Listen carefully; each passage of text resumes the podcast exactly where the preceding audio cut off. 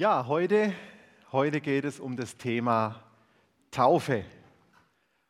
Und ihr habt ja schon bei den Informationen gesehen, dass wir am 12. Juni diesen Netzwerkgottesdienst auf dem Hof Gertau machen, der mittlerweile Livio und Barbara Violka gehört. Der liegt direkt an der Sitter und wir werden im Rahmen des Netzwerkgottesdienstes dann auch eine Taufe in der Sitter veranstalten. Seht ihr das Bild hinter mir? Ist das Foto jetzt eingeblendet? Müsste jetzt eingeblendet sein. Ich muss auf die Seite gehen. Ne, die Kamera muss, muss was machen. Genau. Also, wenn du noch nicht getauft bist, dann lade ich dich ein, dich mit dem Thema Taufe auseinanderzusetzen. Oder wenn ihr Eltern seid und größere Kinder habt und die noch nicht getauft sind, dann schaut euch doch im Nachgang nochmal dieses Video zusammen mit ihnen an. Vielleicht wäre das ein guter nächster Glaubensschritt sich taufen zu lassen. Und wenn du schon getauft bist, dann denkst du jetzt vielleicht, warum bin ich heute eigentlich gekommen? Ich glaube, es ist auch was für dich heute Morgen dabei. Wir schauen uns die Entwicklung der Geschichte der Taufe an und was eigentlich in der Taufe passiert, außer dass man nass wird und vielleicht friert danach. Ja? Und einsteigen tun wir in äh, Matthäus 3 heute Morgen und mit Johannes dem Täufer und wie er so diesen Dienst gestartet hat. In jener Zeit fing Johannes der Täufer an, in der judäischen Wüste zu predigen. Er rief, kehrt um zu Gott, denn Gottes himmlisches Reich ist nahe. Viele Menschen aus Jerusalem, aus ganz Judäa und der Gegend entlang des Jordans kamen zu ihm. Sie bekannten ihre Sünden und ließen sich von ihm im Jordan taufen. Wir, hier, wir lesen hier zum ersten Mal über die Taufe. Und ich weiß nicht, wie es dir geht, ob du dich vielleicht auch schon mal gefragt hast, zum Beispiel, woher die Leute wissen, was eine Taufe ist. Oder warum die Menschen da ihre Sünden bekennen und sich dann im Anschluss taufen lassen. Also irgendwie wird es gar nicht groß erklärt. Es scheint selbstverständlich zu sein. Und um das nachvollziehen zu können, wie es den Menschen damals ging, schauen wir mal ins Alte Testament an und schauen uns an, wie sich diese ganze äh, Geschichte der Taufe entwickelt hat. Wir lesen im Alten Testament, wie Wasser in Ereignissen dazu dient, Böses wegzunehmen Altes hinter sich zu lassen. Wir denken da vielleicht gleich an die Sintflut. Die Sintflut kam und hat all das Böse, was damals auf der Erde war, vernichtet. Noah und seine Familie wurden gerettet durch das Wasser hindurch. Wir lesen vom Auszug der, des Volkes Israels aus Ägypten. Ja, sie sind da geflohen durch die Wüste, aber wirklich frei waren sie erst, nachdem Mose mit seinem Stab das Rote Meer geteilt hatte, sie hindurchgezogen waren und das Wasser genau in dem Moment zurückschwappte, als der Pharao mit seiner Armee im Meer war und alle ertranken. Sie konnten dieses Leben hinter sich lassen und die Bedrohung durch den Pharao wurde vernichtet. Und wir lesen dann weiter im Alten Testament, wie durch Wasserreinigung ähm, passiert.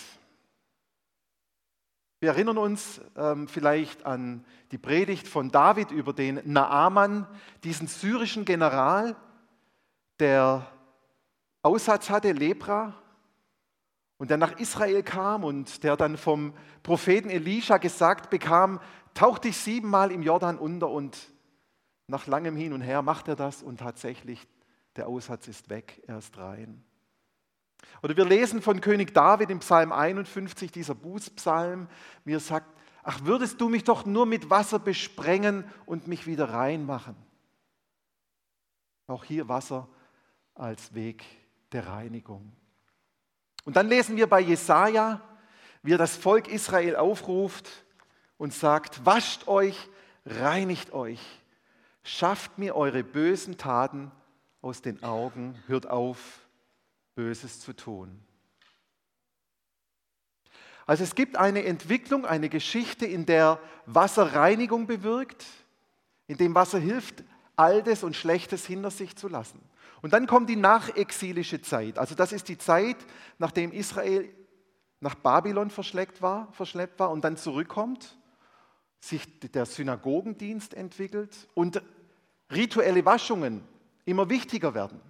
Nicht nur einzelne Waschungen, sondern tatsächlich, dass man seinen ganzen Körper reinigt. Aber das ist immer noch nicht die Taufe, aber wir, wir sind jetzt gleich da. Wir sind jetzt gleich dort in dem, was Johannes dann macht. Johannes ist der Erste, der aufruft zur Buße. Alles andere war immer Reinigung von Unreinheit. Und jetzt kommt Johannes zum ersten Mal und sagt, lasst euch taufen, kehrt um, tut Buße. Wir lesen ja in Vers 2, kehrt um zu Gott, denn Gottes himmlisches Reich ist nahe. Also hier geht es jetzt nicht mehr nur um eine rein äußere Reinigung oder um eine kultisch-rituelle Waschung, obwohl natürlich auch Wasser äh, das verbindende Element dessen ist, sondern hier sind ganz eindeutig neue Kennzeichen in dem, was Johannes hier macht. Und es sind vor allem drei Dinge, die neu sind. Erstens, es ist einmalig. Man muss sich nur einmal taufen lassen und dann verhebt es. Äh, eine rituelle Waschung musste man immer wieder tun. Zweitens, die Taufe wurde durch einen Täufer quasi gespendet, vollzogen. Man konnte sich nicht selber taufen. Man kann sich immer noch nicht selber taufen, man muss das empfangen. Und äh, das Dritte ist, dass einen die Taufe auf die Begegnung mit dem zukünftigen Richter vorbereitet. Also es ist etwas, was jetzt passiert, was Auswirkungen in Ewigkeit hat.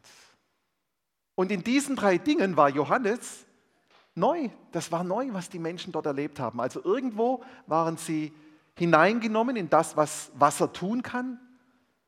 Und doch war es etwas Neues, was Johannes hier macht.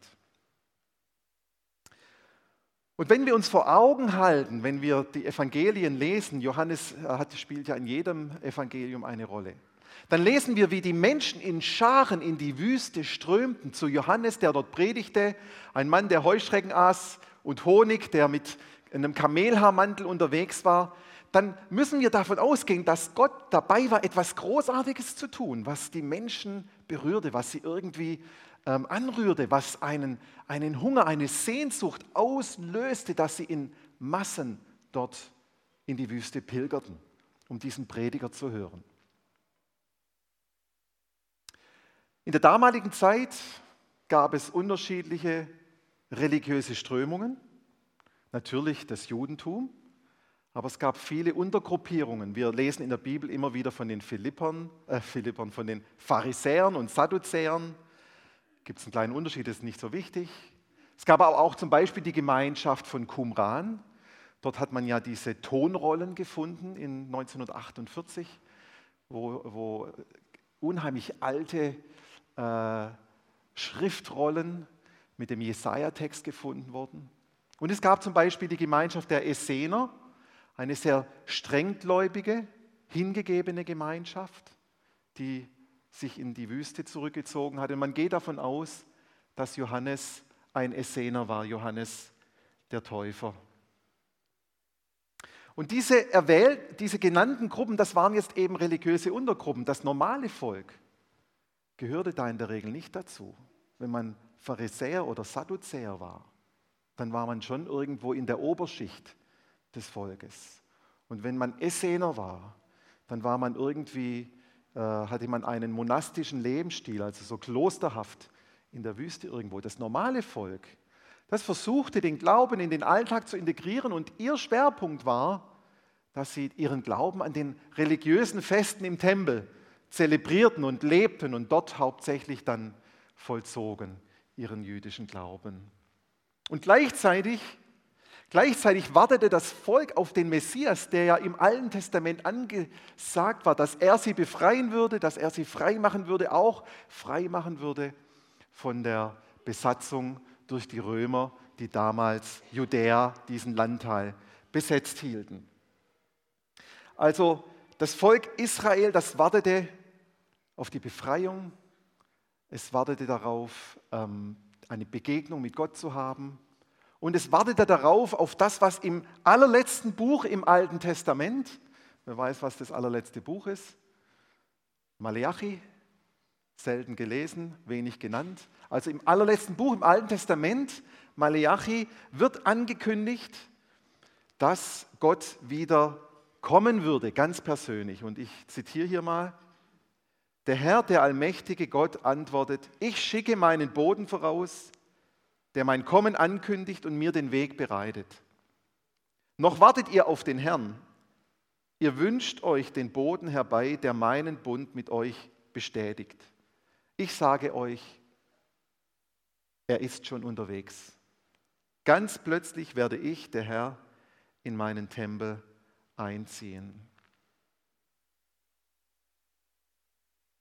Es gab also in dieser Zeit auch einen geistlichen Hunger im Volk, das sich nach der Erfüllung von dieser Prophetie sehnte, dass nämlich Gott, nachdem sie nach Babylon verschleppt und worden waren, zurückgekommen waren und jetzt so das Synagogen, Judentum lebten, dass Gott selbst wieder auftauchen würde, ihnen begegnen würde, ihnen den Bund, den er mit ihnen geschlossen hatte, wieder bestätigen würde, dass Gott wieder erfahrbar erlebbar sein würde. Danach sehnten sie sich. Und jetzt tritt Johannes auf und er nimmt eine Aussage aus Jesaja und bezieht sie auf sich und er ist genau der Bote, von dem hier in Malachi gesprochen wird. Johannes sagt, kehrt um zu Gott, denn Gottes himmlisches Reich ist nahe. Und dann lesen wir weiter, über Johannes hatte Gott schon durch den Propheten Jesaja gesagt, jemand ruft in der Wüste, macht den Weg frei für den Herrn, räumt alle Hindernisse weg. Also bei Johannes, da spürten die Zuhörer irgendwie, da war Gott mit ihm. Johannes war jemand, der war ganz nah am Herzen Gottes dran. Und wenn sie dem Predigten von Johannes zuhörten, dann, dann fühlten sie sich Gott nahe und plötzlich verstanden sie, Mensch, das ist ja der, der in Malachi angekündigt wird. Der sagt, er wird ähm, das Reich Gottes aufrichten. Da wird jemand kommen, dass Gott selber wieder unter uns wohnen wird. Und das muss so attraktiv gewesen sein, dass selbst die Pharisäer und Sadduzäer, die ja in den gesamten Evangelien überhaupt nicht gut wegkommen, selbst die waren am Jordan bei Johannes und wollten sich taufen lassen. Die waren da, die haben das auch gehört, die haben verstanden, jetzt erfüllt sich das, was angekündigt ist. Aber scheinbar, scheinbar war ihre Buße, zu der Johannes ja aufgerufen hat, nicht echt. Denn was sagt Johannes zu ihnen? Als er aber sah, dass auch viele Pharisäer und Sadduzäer kamen, um sich von ihm taufen zu lassen, hielt er ihnen entgegen, ihr Schlangenbrut. Wer hat euch auf den Gedanken gebracht, ihr könntet dem kommenden Gericht Gottes entrinnen?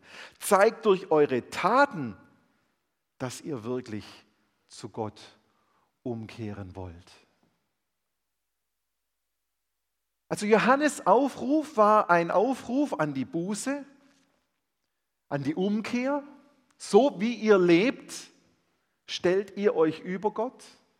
So wie ihr lebt, lebt ihr, als ob ihr wüsstet, wie es richtig ist. Ihr müsst umkehren und euch Gott ganz wieder ausliefern. Und dann lasst euch taufen. Und scheinbar waren die Pharisäer und Sadduzäer dazu nicht bereit. Und jetzt springen wir mal ein paar Jahre nach vorne. 15 Jahre.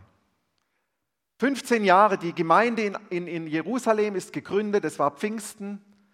Es sind neue Gemeinden entstanden in Antiochia, in Laodicea, in Philippus und auch in Ephesus. Und Paulus kommt auf einer seiner Missionsreise, kommt er nach Ephesus und er trifft dort einige Jünger, und er wundert sich, warum sie nicht den Heiligen Geist empfangen haben. Und er fragt sie, ja, wie seid ihr denn getauft? Und sie sagen, ja, wir sind auf die Taufe des Johannes getauft.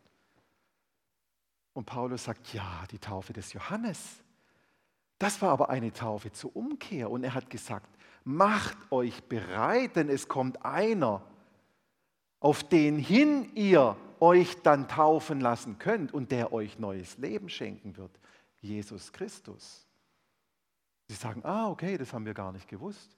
Ist bisher nicht nach Ephesus durchgedrungen. Hat, dann lassen wir uns nochmal taufen. Jetzt machen wir es nochmal richtig. Und Paulus tauft sie und sie werden mit dem Heiligen Geist erfüllt und er tauft sie auf den Namen Jesu Christi, was bei Johannes natürlich gar nicht möglich war. Und darin unterscheidet sich jetzt auch diese Taufe von Johannes und die christliche Taufe. Die Johannestaufe war die Taufe zur Umkehr. In der christlichen Taufe lesen wir hier in Ephesus, wie die Täuflinge nochmal mit dem Geist Gottes erfüllt werden und wie sie auf den Namen Jesus Christus getauft werden. Und warum das wichtig ist, da komme ich gleich nochmal drauf. Bevor wir da drauf kommen, müssen wir aber nochmal eine andere Frage klären. Warum müssen wir uns eigentlich taufen lassen, wenn wir doch eigentlich schon errettet sind, indem wir an Jesus glauben und Buße tun? Braucht es dann doch die Taufe, dass die Errettung festgemacht wird? Braucht es doch noch irgendetwas, was wir bringen und geben könnten? Und wenn wir doch durch Glaube und Buße errettet sind, warum sollen wir uns dann überhaupt taufen lassen? Macht ja eigentlich keinen Sinn. Wir schauen uns an, was in der Taufe passiert. Was in der Taufe zum einen passiert, das lässt sich vielleicht am ehesten mit einer Eheschließung vergleichen. Wenn zwei Menschen hoffentlich tief verliebt ineinander sind, dann ist es die Basis dafür, dass sie das Leben miteinander verbringen wollen. Und da ändert auch kein Eheschein etwas dran. Und doch wird durch den Eheschluss, durch die Unterzeichnung der äh, Eheurkunde, ähm, wird diese Liebe, die innerlich stattfindet, bekommt eine Öffentlichkeit und eine rechtliche Verbindlichkeit. Aber sie ersetzt nicht die Liebe, die zwischen den beiden da ist. Also es macht das Ganze nochmal sichtbar und verbindlicher. Und ähnlich ist es mit der Taufe. Ja, wir haben innerlich die Entscheidung getroffen, an Jesus und an die Auferstehung zu glauben. Wir wollen unser Leben mit Jesus leben. Und jetzt bekommt diese innere Entscheidung einen öffentlichen Anstrich, eine öffentliche Bestätigung in der Taufe an einem konkreten Anlass, wo jeder sehen kann, ich gehöre zu Jesus. Ich folge Jesus. Jesus ist mein Herr. Das bringe ich öffentlich durch die Taufe zum Ausdruck. Und genau das hat letztendlich auch in Ephesus bei dieser Gruppe von Jüngern gefehlt, dass sie nie sich öffentlich zu Jesus, zu seiner Auferstehung und zu ihm als Herrn auch gestellt haben. Das heißt, von nun an haben beide Seiten, Jesus und der Täufling, sie gehören jetzt zusammen. Sie gehen den Weg zusammen. Ihr Leben ist untrennbar jetzt miteinander verbunden. Das heißt, alles, was Jesus gehört, gehört jetzt auch dir. Ja, wir sind gesegnet mit allem geistlichen Segen in der Himmelswelt durch Christus. Epheser 1, Vers 3. Alles, was Jesus gehört, gehört dir. Und alles, was dir gehört, gehört Jesus. 1. Korinther 3, 23. Ihr selbst aber gehört Christus und Christus gehört Gott.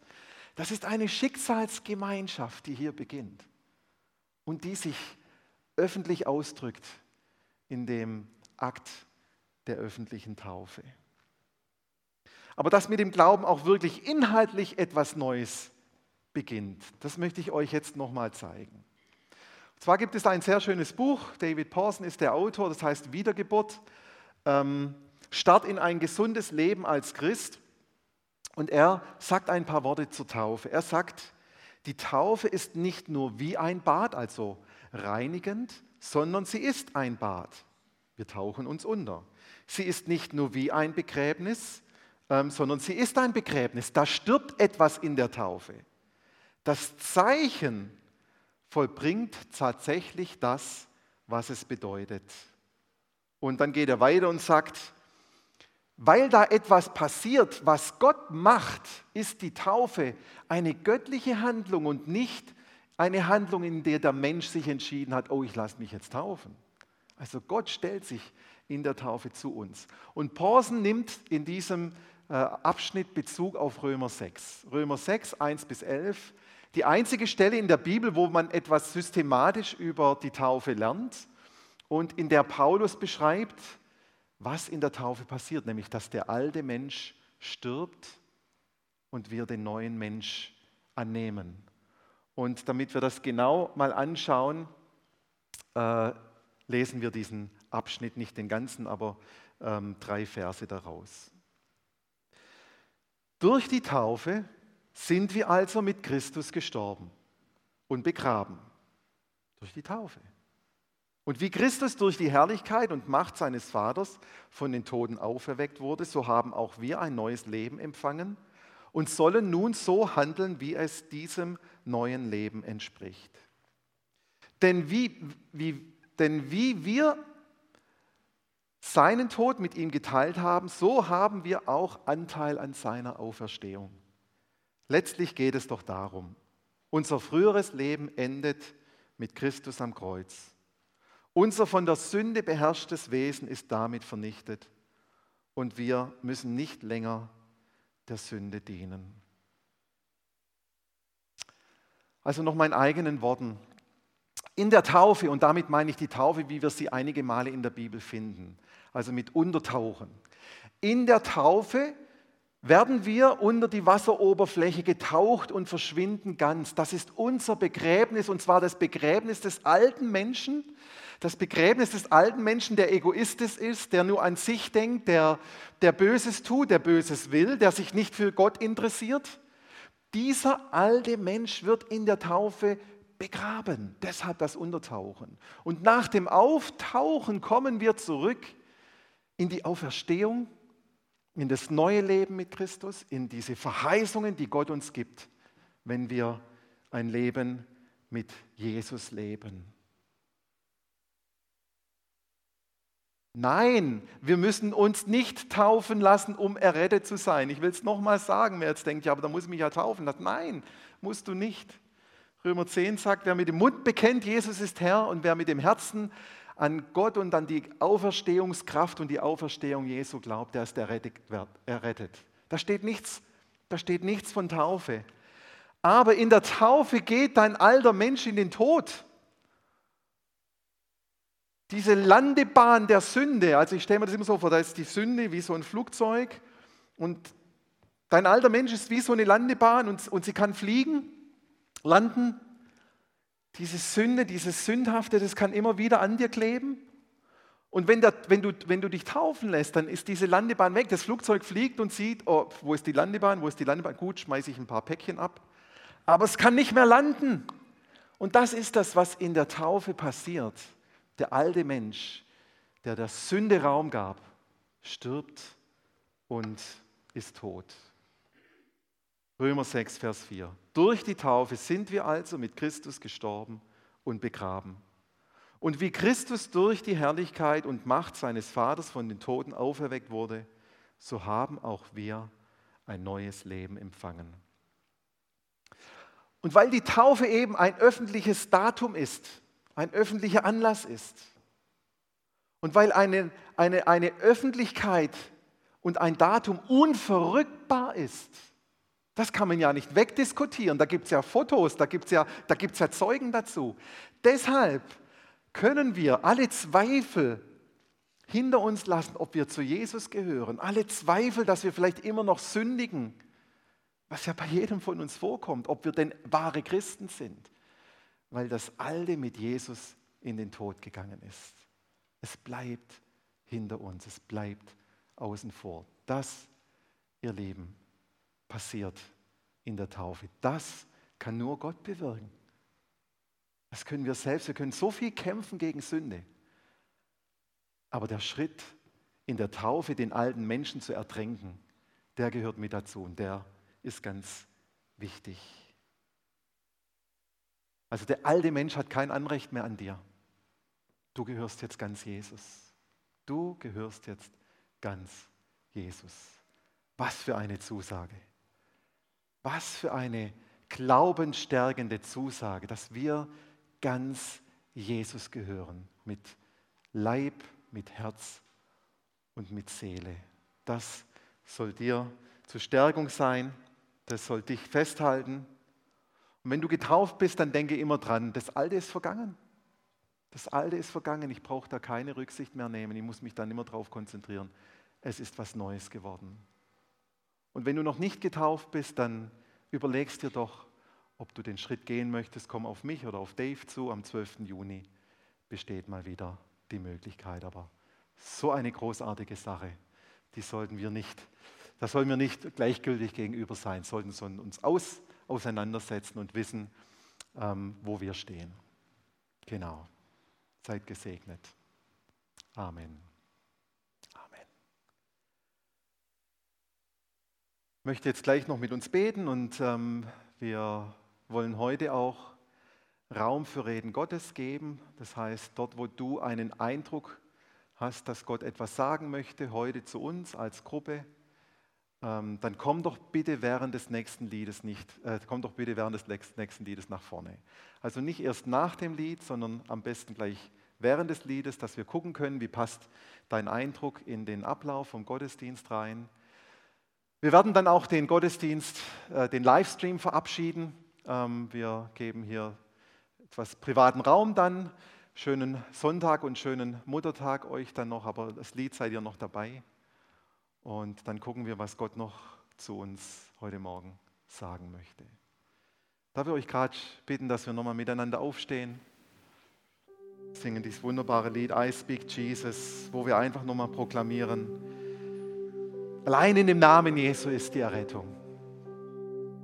Allein in dem Namen Jesus überwinden wir. Allein in dem Namen Jesus muss alle Angst gehen, die uns gefangen hält. Deshalb singen wir und proklamieren diese Lieder. Jesus, du bist jetzt da mit deinem Geist. Rede du zu unserem Herzen. Stärke du uns. Sei du uns ganz nahe. Herr, wir laden dich ein. Komm und sei du unser Herr. Sei du unser König. Wir gehören dir. Du bist Herr. Amen.